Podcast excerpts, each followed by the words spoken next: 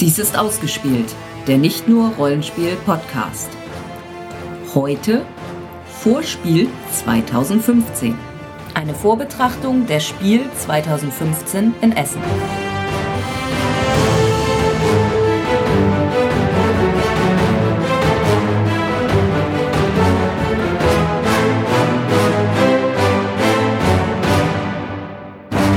Sandra, Jens, es ist wieder soweit. schon wieder ein Jahr rum. Schon wieder ein Jahr rum. Hallo und herzlich willkommen heute mit einer Sonderepisode, unserer ersten Sonderepisode von vielen, vielen Sonderepisoden zur Spiel 2015. Naja, so viel werden es dann vielleicht auch nicht. Ich wollte es nicht angeben. Ja, hm, mal gucken. ähm, wir machen mal wieder ein Vorspiel. Haben wir letztes Jahr mal ausfallen lassen.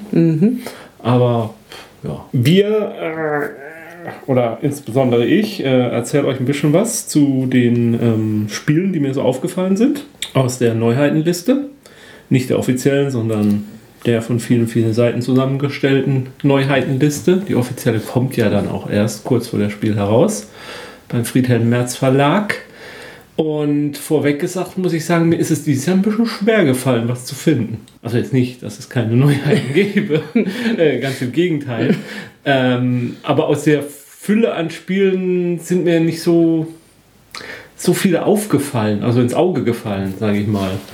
Das ist, ich will jetzt nicht behaupten, dass dieser Jahrgang schlecht wäre oder so, aber ähm, das wird sich ja auch zeigen und es wird ja hoffentlich ganz viele tolle Überraschungen von Spielen geben. Aber meine Liste an Sachen, die ich mal gerne spielen oder unbedingt spielen will, die ist diesmal kürzer als sonst.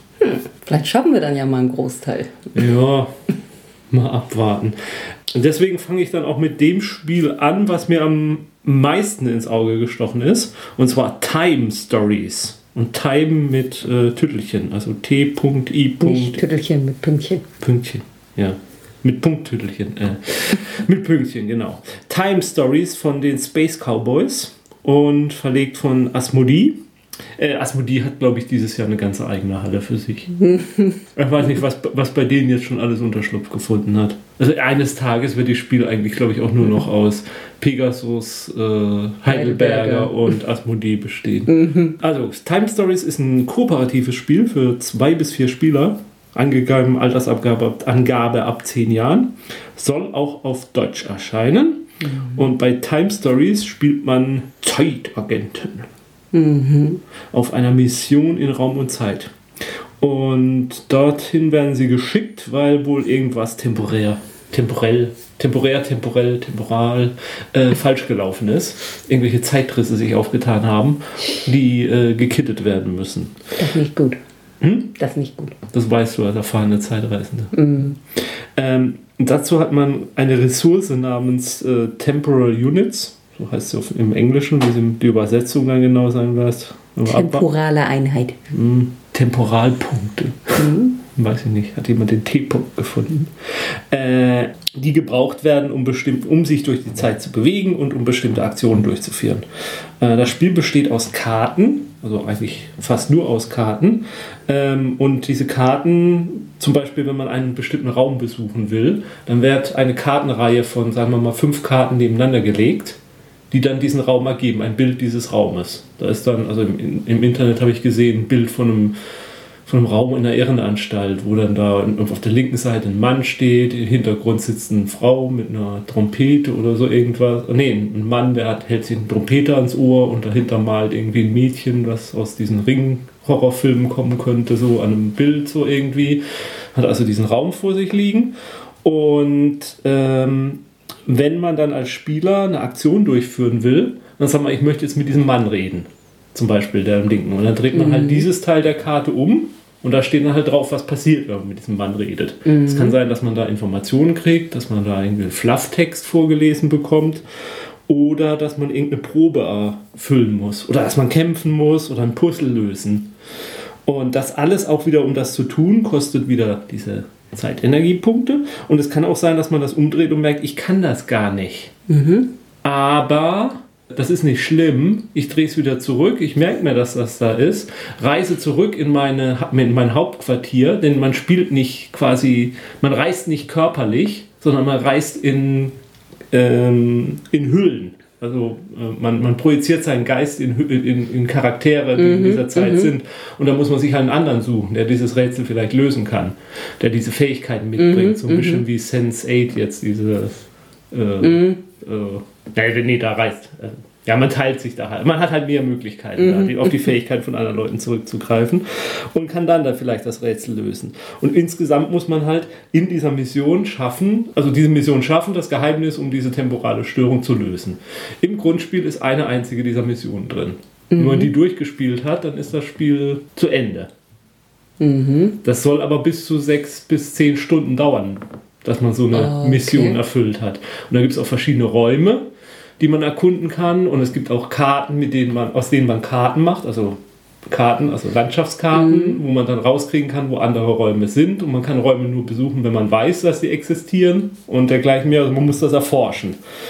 Und ne, das mit diesen mit den Hüllenreisen, das Projizieren in die Gestalten, das kennt man ja ein bisschen so von der Lovecraft-Geschichte Schatten aus der Zeit. Mit diesen äh, großen Wesen, oder die da ähm, ähm, ihre, ihre, äh, ihr, ihren Geist in, in menschliche Körper rein projizieren. Ich denke mal, hier spielt man nicht keine großen Wesen, sondern andere zukünftige Menschen. Und ähm, diese Hüllen, die man hat, die haben halt Charakterwerte, das habe ich ja schon gesagt, die es ja besonders geeignet machen für bestimmte Missionen. Und weil das ja bis zu 10 Stunden dauern soll, kann man das Spiel quasi auch abspeichern. Also das soll es irgendwie eine Möglichkeit im Karton geben oder durch Inlays oder irgendwie, dass man das äh, sozusagen auf dem Stand dann speichern kann und dann beim nächsten Okay. Mal da weiterspielen kann. Und mit angekündigt ist neben dem Hauptspiel auch schon die erste Story-Erweiterung. Also noch eine weitere Story, die man dann spielen kann. Muss man mal gucken, ob das vom Preis-Leistungs-Verhältnis so in Ordnung ist. Äh, Ich finde, eine Story ist ein bisschen wenig für ein Grundspiel. Andererseits, wenn man es mit dem Rollenspiel vergleicht, da hat man ja auch die Regeln und dann meistens ein Einstiegsabenteuer. Und es ist ja quasi ein bisschen wie ein Rollenspiel. Also es ist ja, ich würde sogar sagen, es ist so ein bisschen wie ein Abenteuerbuch, äh, Kombination mit einem Brettspiel. So vom ersten. Ja, nur bei einem Rollenspiel kriegst du die Werkzeuge an die Hand, dir dann gut was auszudenken. Da ist jetzt die Frage. Ja, ob okay, das hier- okay. Ja gut, wie gesagt, man muss ja mal gucken, ja, wie das ja, ja. Äh, äh, Dings. Wenn, wenn ich es so von mit anderen Brettspielen vergleichen soll, am ehesten wird mir, glaube ich, nur von dem, was ich gelesen habe, Sherlock Holmes Criminal Cabinet Mhm. einfallen. Dieses Spiel des Jahres 1985 war. Ähm, ja, aber da bin ich mal echt gespannt drauf. Ja, klingt zumindest interessant, ja. Ja. Und ist auch von der, also von den Zeichnungen, von dem Layout, was ich bisher gesehen habe, also diese Räume, die man so zusammenlegt und so, das, das sah gut aus. Und man muss wohl viel lesen bei dem Ding auch. Also die Texte auf den Karten auf der Rückseite sind wohl, das sind wohl, ist wohl viel Text, den man auch lesen muss. Da ist vielleicht auch ein so ein Punkt, dass das auch die Karten dann groß genug sind, dass das nicht so viele Schriftchen sind, dass das zu anstrengend wird. Ja. Das sind so Sachen, die mich da bei solchen Sachen immer schon. Man wird ja auch nicht älter. Äh, Doch, das hoffentlich schon noch. Shit. Ja, nicht, wenn man viel durch die Zeit reist. Ja. Zurück. Äh, man wird ja auch nicht jünger und mit dem Lesen von diesen Sachen, ne? Ist so eine Sache. Jo. Gut, das zweite Spiel, das ich erwähnen möchte, heißt Shadows over Normandy. Der Verlag ist Devil Pig Games, also von den teuflischen Schweinen, und Iello, die das wohl mit verlegen. Ist auch aus einer Kickstarter-Kampagne entstanden. Bei Time weiß ich es ehrlich gesagt gar nicht, ob es eine Kickstarter-Kampagne gab. Ähm, vertrieben von Asmodee, zwei bis drei Spieler. Spieldauer 90 Minuten. Und das Ganze gab es in der Form letztes Jahr schon, also das Grundspiel an sich, nämlich da hieß es Heroes of Normandy. Und Shadows of Normandy ist quasi das Brett, die, die Brettspielumsetzung des Rollenspiels Achtung Cthulhu von Modipus. Nee, wie heißen die? Modifius. Modifius. Modifius heißt, glaube ich, der Verlag. Und Ich bin verwirrt. Ja, ich, ich, ich fasse das gleich nochmal zusammen. Also, bei es ist ein Squad-Kommando-Spiel, so ein bisschen wie Memoir 44. Also ähm, zwei Armeen treten gegeneinander an. In diesem Spiel gibt es sogar drei Armeen, dazu gleich mehr. Und äh, die bewegt man halt auf einem Feld, äh, gibt ihnen Kommandos, hat auch nur eine gewisse Anzahl an Kommandopunkten. Man kann also oft ni- auch nicht immer in, einer, in einem Spielzug alle seine Einheiten bewegen. Man bewegt sie, indem man sie mit Steinchen kennzeichnet. Man hat dann, sage ich mal, vier Steinchen von 1 bis 3 und einen Fake-Stein. Und dann legt man Teil des Steinchen halt drauf. Da, wo die 1 ist, das ist die Einheit, die man als erstes bewegen will. Da, wo die 3 ist, die bewegt man logisch als letztes. Und dieser Fake-Stein, den bewegt man halt gar nicht. Da verwirrt man mhm. nur den Gegner mit. Und dann wird das dann abwechselnd, ab, äh, dann ist das abwechselnd halt die Zugreihenfolge. Diese Einheiten bestehen aus äh, Kommandoeinheiten, ähm, Infanterie, aus Panzern, aus Kreaturen und aus Helden und mhm. aus Schurken. Mhm. Und weil da ein Cthulhu-Hintergrund ist, äh, kämpft man auf der einen Seite mit den US-Rangern, die hinter den feindlichen Linien operieren, und auf der anderen Seite mit einem gewissen Nazi-Kult der schwarzen Sonne und einer Kolonie von Wesen aus der Tiefe oder den Deep Ones, besser bekannt aus Lovecraft. Mhm. Und da muss man wohl mehrere Missionen und Szenarien durchspielen, um den äh, dann zum Erfolg zu kommen. Mal gucken, auf wessen Seite man da so spielen möchte. Ne? Mhm. Ne?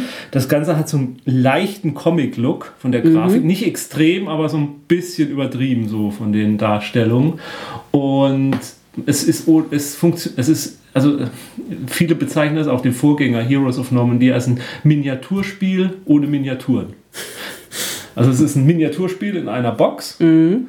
Ähm, die statt der Miniaturen hat man so dicke Holz, äh, dicke Pappplättchen, mhm. die man da drauflegt. Die, sind, die sehen gut aus. Also die sehen auch stabil aus und, und so, ich glaube, die sind haptisch ganz nett auch. Mhm. Aber es sind halt keine echten mhm. Miniaturen. Mhm. Und das hoffentlich schlägt sich das dann auch wiederum im Preis nieder. Also keine echten Miniaturen.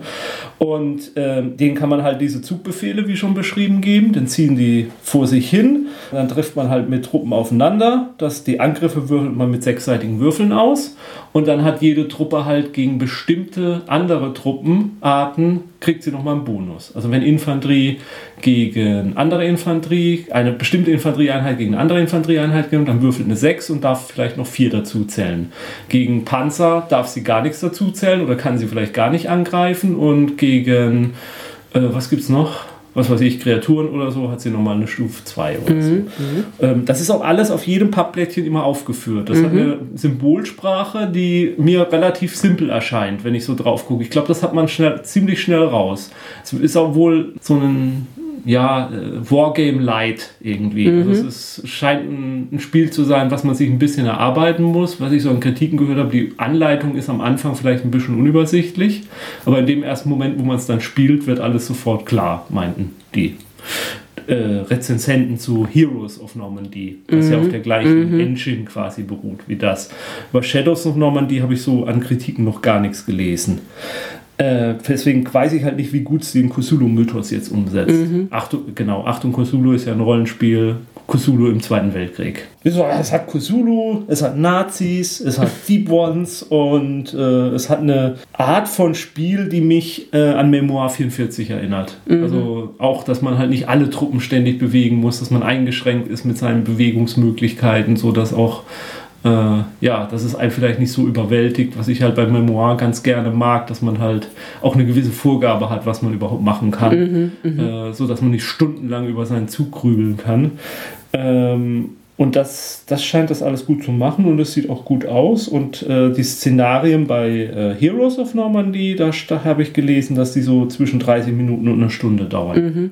Äh, was ich auch ganz gut finde von ja, der Spieldauer, ja. dass man ab und zu mal, ne, wir setzen uns eine Stunde hin und machen, spielen dieses Szenario und dann ist wieder gut und können wir was anderes. Man mhm. keine fünf Stunden Sessions, was auch manchmal nett ist, aber wir werden ja alle nicht jünger. Und der Tag wird nicht länger. Ja, so ist das. Gut. Äh, ja, das ist das zweite Spiel, auf das ich gespannt bin. Mhm. So, aufnahmefähig fürs nächste? Jawohl. Ja. Ähm, das nächste Spiel heißt Seven Wonders. Mhm. Das kommt mir irgendwie bekannt vor. Ja? Mhm. Gab's schon mal, ne? Ja, ich glaube auch. Ja, so einen neuen Titel einfallen lassen ist aber auch schwierig. Nee, diesmal meine ich Seven Wonders Duell. Mhm. Seven Wonders für zwei Spieler. Juhu. Von Repos, äh, Seven Wonders haben wir ja schon mal vorgestellt in einer unserer Sendungen. Sehr schönes Spiel. Ähm, durchaus auch zu zweit spielbar, allerdings dann mit einer Variante, wo man äh, weitere Mitspieler simuliert durch Karten. Dieses jetzt hier nicht mehr erforderlich. Ja, was macht man bei Seven Wonders Duell? Im Prinzip das gleiche, was man im alten Seven Wonders macht. Äh, man beginnt damit, dass man Karten draftet. Äh, hier in der Form äh, von Weltwundern. Wer, welches Weltwunder dann? Oder ich glaube, man baut sogar mehrere Weltwunder, wenn ich es richtig verstanden habe. Und dann liegen weitere Karten aus, und zwar in einer Pyramidenform. In der ersten Reihe, oberen Reihe, liegt eine Karte, unten sage ich mal, liegen fünf Karten. Die unterste Reihe ist offen, die Reihe darüber ist dann wieder verdeckt. Dann ist wieder eine offene, dann ist wieder verdeckt. Und das ist immer in einer Runde, die Karten, die man in einer Runde hat. Es werden insgesamt drei Runden gespielt. Von den einer Karte der oberen Reihe kann man das dann eine Karte nehmen, wenn die zwei Karten der unteren Reihe, die über ihr drüber liegen, wenn wir uns eine Pyramide vorstellen, wenn die weg sind. Heißt, also man kann dann eine der verdeckten irgendwann nehmen. Die Karten selber, die man nimmt, ist wieder bekannt wie bei Seven Wonders. Die kann man entweder dazu nutzen, dass man sie nutzt, um sein Weltwunder zu bauen, dass man sie drunter schiebt, oder als Rohstoffe, oder dass man eben diese Gebäude errichtet. Es gibt dann auch wieder Gebäude, die man kostenlos errichten kann, wenn man die Gebäude schon liegen hat. Das ist alles bekannt. Dann gibt es so eine Leiste am Rand, wo eine Kriegerfigur steht. Das simuliert sozusagen den Angriff auf den Gegner. Jedes Mal, die wandert dann sozusagen näher zum Gegner ran, je nachdem, wie die militärischen Verhältnisse bestehen. Und wenn man dann bestimmte Stufen erreicht hat, dann kriegt man nochmal einen Boni. Dann liegt da so seitlich so ein Plättchen, was sich dann derjenige Spieler nehmen darf, der das geschafft hat. Das ist so alles, was ich eigentlich dafür sagen kann. Also ich habe wirklich das Gefühl, es ist im Prinzip im Geiste ist es weiterhin Seven Wonders. Ja. ja. Also ein reines Zweispielerspiel. Ein reines Zweispielerspiel, deswegen Duell im Namen. Ich freue mich eigentlich schon ein bisschen drauf, weil Seven Wonders eins dieser Spiele ist, was ich eigentlich gerne öfter spielen würde, aber wa- wo mich diese ja, die Simulation des weiteren Spielers, das ist schon okay gemacht, aber äh, es macht einen nicht so richtig, es befriedigt nicht so richtig. Also ja, ist wie das Echte und die Befri- Selbstbefriedigung, ne? So irgendwie so in der Form. Aber wenn dann ein Dritter dabei ist. Ja. Also ein Dritter, der nicht, der so irgendwie im Weg rumsteht, vielleicht. ähm, Der will nur zugucken. nee, ja, Ja, okay. nicht zu nur, Ja, dann ja, wär's ja ist auch okay, okay, aber, äh, ja. oder auch nicht. Ähm, Okay, gehen wir mal weiter. Mal. red mich hier wieder über um Kopf und Kragen. Und dann das letzte Spiel, was ich ein bisschen ausführlicher auf, ähm, darstellen wollte, heißt Imperial Settlers. Ist- Gab es das nicht letztes Jahr schon? Ja, allerdings noch nicht auf Deutsch. Ah. Das erscheint jetzt bei Pegasus Spiele. Das wird ja wieder nichts, das zu spielen. Mhm. Ja, ich finde das da immer. Die Spiele, die wir da spielen wollen, da kriegen wir irgendwie selten. Ja, einen Tisch. letztes Jahr, aber das Jahr davor zum Beispiel wollten wir Robinson, Robinson Crusoe spielen und das haben wir dann auch Ja, geschafft. Äh, was ein guter Vergleich ist, weil Imperial Settler ist vom gleichen Autor wie Robinson Ah. Crusoe. Tolle Ähm, Überleitung. Ne? Ein bis vier Spieler. Und ähm, ja, bei Imperial Settler kann man einen von vier Stämmen spielen, nämlich die Römer, Römer. die Japaner, die Ägypter oder die Barbaren. Und jedes Volk spielt sich auch anders. Denn jedes Volk hat ein eigenes Deck mit Karten, die nur bei ihm drin sind. Dazu gibt es noch ein allgemeines Deck. Und ähm, am Anfang des Zuges zieht man immer eine Karte von seinem eigenen Deck und drei vom allgemeinen Deck. Von den dreien guckt man sich an, behält eine, die anderen beiden gibt man seinem Gegenüber. Der sucht sich eine aus. Dann nimmt der Gegenspieler sich drei vom allgemeinen Deck und eine vom eigenen, sucht sich eine aus, gibt sie noch so, so läuft der Zug. Es gibt fünf Runden. Oder waren es fünf? Ah, da bin ich mir jetzt gerade nicht sicher. Ich meine, es waren fünf. Ähm, X Runden. x Runden und ähm, diese Karten stellen meistens zum Beispiel Gebäude dar. Und äh, diese Gebäude kann man legen, wenn man die richtigen Ressourcen hat. Äh, da erinnert es wieder ein bisschen an Seven Wonders. Diese Ressourcen äh, hat man nur in der Runde. Man speichert sie nicht. Also man nimmt sich aber schon Holzplättchen und so, die werden schon richtig dargestellt. Ja. Ressourcen können auch Völker sein, Ressourcen können Schwerter und Schilde sein, die man für kriegerische Aktionen braucht. Äh, Gerade der Barbar zum Beispiel hat eher die kriegerischen Aktionen. Ja, ich meine, die Römer waren ja, Ja, die waren friedfertigst. friedfertigst. Mhm, friedliche Ähm, Bauern. Und dann baut man seine Häuser zum Beispiel Und so ein Haus, was man baut, was zum Beispiel Holz produziert, produziert in der gleichen Runde, in der man es legt, auch tatsächlich Holz. Heißt, vielleicht noch nicht in der ersten Runde, aber in der zweiten, dritten, vierten, folgende Runden, kann man da dann tolle Kettenreaktionen auslösen. Indem man sich dann überlegen muss, wenn ich jetzt das hier lege, dann kann ich, dann kriege ich ja noch Holz und wenn ich das Holz habe, dann kann ich das legen und dann produziert das noch ein Schwein und dann kann ich diese dritte Karte legen. Ja, okay. Und dann muss man wirklich geschickt diese Kombinationsmöglichkeiten machen. Und ja, die Ressourcen können nicht gelagert werden. Im Allgemeinen. Jedes Volk hat eine bestimmte Ressource, die sie lagern darf. Dadurch ist, spielt sie, also äh, erstens, weil jedes ein anderes eigenes Deck hat und zweitens, weil das mit den Ressourcen spielt Ja. sie wirklich, jedes Volk soll sich komplett anders spielen. Das heißt, wenn man auf zehn Runden mit den Barbaren gespielt hat und die beherrscht, wenn man zum ersten Mal die Ägypter spielt, dann verliert man erstmal der Haushoch, wenn man lernen muss, wie die Karten funktionieren. Okay.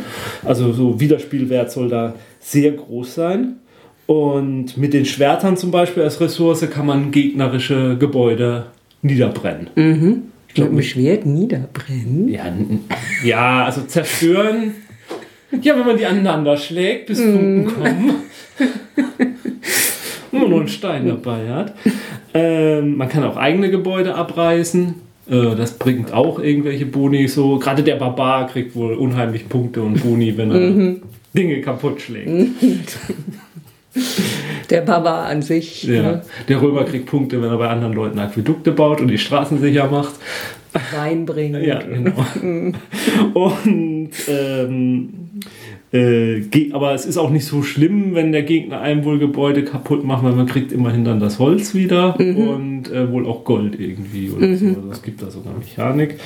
Und äh, ja, wenn man mit, mit Schildern die pro produziert, kann man seine bestimmte Gebäude schützen, dann wird es teurer, die zu zerstören. Und ja. Und es gibt wohl auch äh, bietet sich ja fast schon an oder drängt sich auf oder vielleicht sogar Teil der Designentscheidung.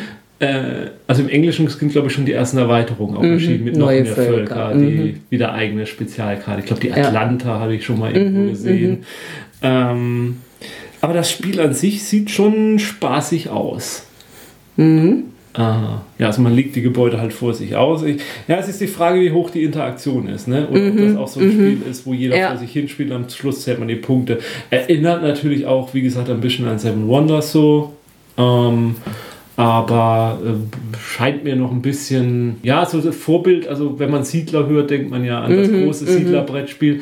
Aber so vom, vom Gefühl her würde ich eher sagen, es erinnert mich mehr an das Computerspiel Siedler. So mit diesen Ja. Handelswegen und, ja, so. und, ja, und gerade halt diese Mechanik mit, dass, dass man wirklich so tolle Kettenreaktionen Ja, vielleicht und ja, grad- ja. wahrscheinlich gerade in der letzten Runde auch, wenn man dann viele Möglichkeiten hat. Ja, Und so, und jetzt muss ich aber nochmal die ordentliche Kettenreaktion da und da kann man vielleicht viel rausreißen am Mhm, Schluss noch. Und das äh, ist ja auch eine coole Sache und das wirkt, wenn man das dann auch gleichzeitig in dem Moment, wenn man es sagt, so erzählt und die anderen Spieler auch dabei aufpassen und so, dann kann das ja schon spannend sein, weil das ja dann einfach cool wirkt, wenn jemand so eine tolle Aktion hinkriegt. Ja, ja. Muss halt da ein bisschen aufeinander eingehen. Ja, also da freue ich mich auch drauf. Mhm. Das möchte ich unbedingt ausprobieren. Vielleicht schafft man es ja sogar schon vorher auf so einer Lokalmesse, so Pegasus-Spiele, die sind ja dann doch sehr Ja, verbreitet. Vielleicht muss man gar nicht bis zum Spiel warten, aber ja. Oder vielleicht, ich weiß, oder erscheint die deutsche Version tatsächlich erst zur Spiel? Äh, warte, Das habe ich gar nicht recherchiert. Das waren meine vier Spiele. Ja, jetzt noch der Stelldurchlauf. Was gibt es noch so? Star Wars, Carcassonne von Heidelberger Spiele. Äh, nee, nicht von Heidelberger Spiele, von Hans im Glück. Verdammt nochmal, von Hans im Glück. Ja, ein Carcassonne mit Star Wars Karten. Muss man mal gesehen haben, denke ich. Muss man mal gespielt haben. Ob das toll ist, weiß ich nicht. Muss man vielleicht nicht mal gekauft haben. Äh, ich denke mal, Star Wars wird sehr dominant sein auf der Messe. Mhm. Auch deswegen habe ich es ja mal hier kurz erwähnt. Und da vielleicht äh, bei Fantasy Flight Games spielen, also Heidelberger äh, Stand, äh, da wird einiges, denke ich, an Star Wars sein. Imperial Assault, also quasi die Decent-Version von Star Wars. Ja, das wird ein Thema sein. Star Wars Carcassonne wird eins der Spiele sein, was wir wahrscheinlich ausprobieren werden. Dann, was das Thema meist erwartete Erweiterung für mich angeht, ist äh, Castles of Mad King Ludwig oder die Schlösser des König Ludwig auf Deutsch. Äh, Secrets. Und da kann man endlich Geheimgänge und Wassergräben bauen. Hooray! Unter anderem. Ich hoffe, es ist noch mehr drin. Aber das ist so mich, das ist so das Spiel vom letzten Jahr, von der letzten Messe für mich. Haben wir, glaube ich, auch am häufigsten gespielt fast. Ja. Von den Spielen, Ja, die wir ja. da. So. Und da freue ich mich drauf, dass da eine schöne Erweiterung gibt. Die wird es aber nicht auf Deutsch geben. Wir haben ja die deutsche Version. Hm, Das ist ja doof. Ja, aber die, ich habe nachgedacht, also die englische Version soll kompatibel sein mit der deutschen Version. Okay. Ja, an sich steht ja auch nirgendwo Nö, ist ja drauf. kein- ist ja reine Bildsprache. Ja, Genau. Aber es, also keine deutsche Anleitung, keine mhm, Übersetzung. ja gut, damit. Ah, gut, sie haben es nicht im Budget derzeit. Ist ja auch bisher Games heißt der Verlag, glaube ich. Ist ja jetzt nicht gerade einer der größten. Die sollten sich vielleicht mal von Asmodee aufkaufen. lassen. Dann, schöne Sache, My Village. Quasi als Nachfolger von Village. Und diesmal baut jeder sein eigenes Dorf.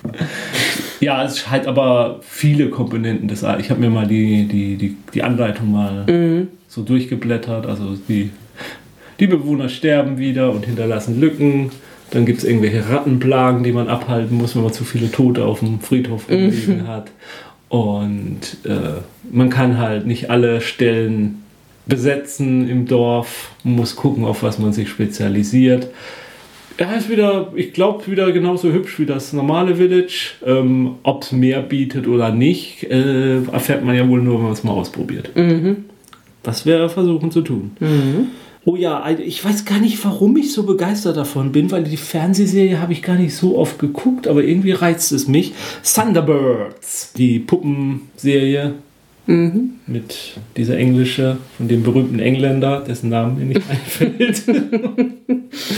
Und, äh, aber mir fällt ein anderer berühmter Name ein, nämlich Matt Lecoq, der Autor des Spiels, auch Heißt bekannt. nicht Leak? Lecoq? Lecoq? Ich habe ihn immer Leak. Lecoq, Lecoq. Ähm, der Autor des Spieles Pandemie. Und Thunderbirds ist halt auch ein kooperatives Spiel, deswegen ist ja natürlich der Vergleich mit Pandemie immer sehr naheliegend. Man hat halt dieses International Rescue Team, was man steuert und man muss dann irgendwelche Notfälle auf der Erde beantworten und lösen, irgendwelche Hurricanes in China und Vulkanausbrüche in der Eifel und ja. Und dann dahinter steckt natürlich auch noch so ein böser Bösewicht, der dann noch so spezielle Missionen dann erfüll, ähm, erbringt, die man dann lösen muss. Ich weiß gar nicht, ob man dann den Bösewicht auch noch enttarnen muss oder so, keine Ahnung. Ähm, ja, das reizt mich irgendwie. Das hat so ein bisschen, ja, wenn man es den, den Spielreiz von Pandemie und den Charme der Puppenserie so verbinden kann, bin ich mal gespannt darauf. Apropos Pandemie, Pandemie Legacy. Pandemie Legacy, eine Neuauflage von Pandemie, aber diesmal mit einem Kampagnenmodus. Also alles beginnt mit einer relativ starken Seuche, aber nichts Gefährliches für erfahrene Pandemiespieler, die dann aber nach und nach immer schlimmer mutiert und man muss halt über ein ganzes Jahr lang diese Seuche sozusagen bekämpfen. Und man sammelt mit- Ausrüstung und levelt und bessere Spritzen und mehr Wissen über Mhm. Virologie und Verbreitungsarten. Ja, muss man sich mal angucken. Ich sag mal, Pandemie ist ja sozusagen unser, Mhm. ja, das, das beste Spiel, das wir in Essen je entdeckt haben, so kann man fast schon sagen. Also für uns jetzt, Mhm, auch von der Häufigkeit, wie wir es gespielt haben. Ich meine, sowas wie Fire Rescue schaffst du da auch langsam hin Ja. vielleicht, aber deswegen ein Blick muss das schon wert sein. Ob das wirklich was bringt, was Pandemie noch besser macht, wenn das denn überhaupt geht. Mhm. Äh, ja, da bin ich gespannt drauf. Ja. Und äh, zu guter Letzt noch ein Spiel für Sandra. Ich bin zu jung dafür, um das zu kennen. Dankeschön. Ja. Mule, the Juhu. Board Game. Äh, Mule, was ist Mule? Ein uraltes C64 Computerspiel. Was ist ein C64er? Diese Frage bin ich äh, erst diese Woche gefragt worden von einem Kollegen bei der Autofahrt. äh, so, da kam irgendwas im Radio über Retro-Spiele und so. Und dann meinte er, ja, ich hatte einen C64er. Also, was, war, denn- was ist ein C64er? Ja, da habe ich erstmal erzählt von C64ern und Datasetten und Floppy-Laufwerken und Load. Gänsefüßchen, Dollarzeichen, Gänsefüßchen, Komma 8, Komma 1, Run. Nee, List muss man da eingeben, dann wenn man den Inhalt, ne? Weil Run war bei Spielen, da muss man ein Spiel haben. Okay, wir kommen vom Thema ab. Ja. Mule, ja, ein uraltes PC, äh, ein uraltes C64er Spiel, in dem man äh, besagte Mules als Packesel, Roboter-Packesel durch die Gegend geschickt hat und äh, ja, Ja, einen Planeten besiedelnd hat oder sich Rohstoffe zusammengeklaubt hat, um der Reichste zu sein. So ungefähr. Ja, das kommt als Brettspiel raus. Äh, jetzt doch schon. Verlag Lauter Pelit. Und leider, schlechte Nachricht für dich, drei bis vier Spieler. Ich weiß nicht, ob überhaupt noch so viele Leute leben, die, Die dieses, dieses Spiel kennen. Nein, das stimmt. Also ich habe ich hab in unserem ausgespielt Twitter-Account, hatte ich das Spiel, habe ich mal einen Link gesetzt. Da haben sich tatsächlich ein paar Leute gemeldet und haben gesagt, yo, Mule. Also vielleicht könnt ihr so eine euch im Altenheim treffen. Ja, ja, Partie ja. Mule spielen. Okay, ich habe es lang genug. Gibt es das irgendwo mit dem Emulator noch? Ich hätte Bock, das Computerspiel noch mitzuspielen. Obwohl da die Steuerung, das war teilweise so übel. Du hattest ja immer so ein Zeitlimit. Also du musstest dein Mule irgendwo hinbringen und wieder zurückbringen innerhalb von einer Zeit. Also weil du warst mit unterwegs. Und sonst ging dir das Wasser aus oder so, glaube ich. Und dann wurde das irgendwie alles nix. Und das war so ein Zeitlimit. Und da war, war auch die Steuerung teilweise so hakelig. Also da hinzukommen, wo du hin wolltest. Und das auch noch unter Stress. Das ist, ich weiß nicht, ob ich das heute noch könnte. Man wird ja nicht jünger. Ne? Gut, das war's. Jetzt aber auch wirklich. Oh, Was? dass es schon vorbei ist. Ach so.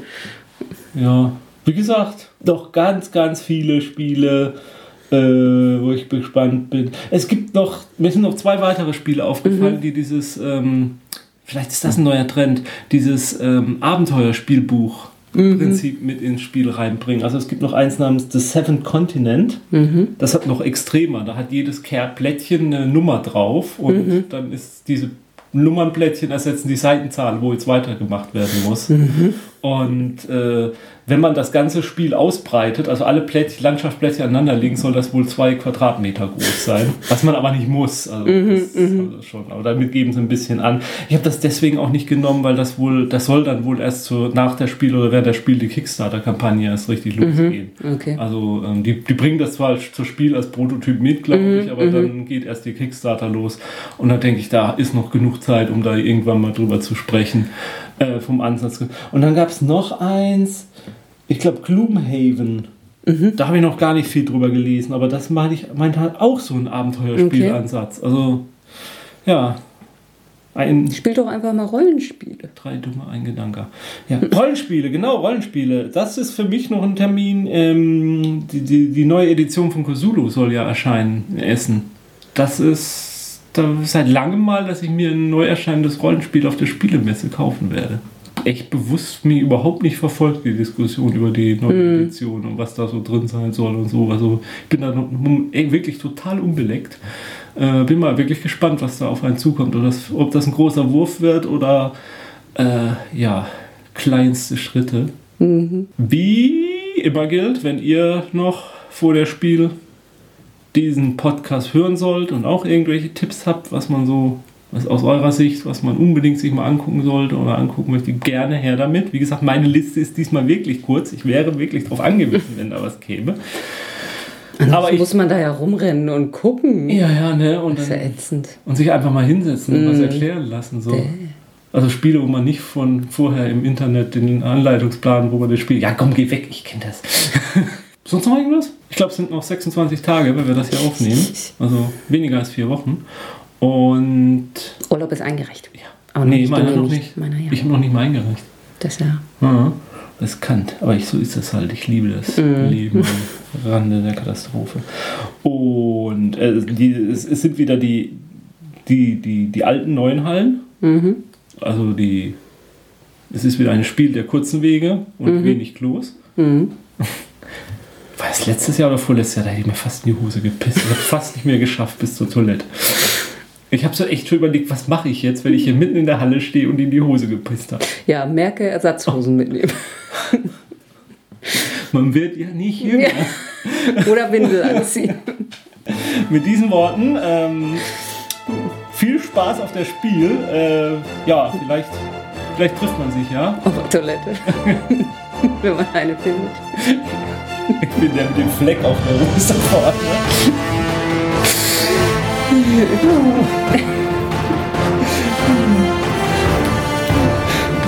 Spiel schon weiter. Tschüss.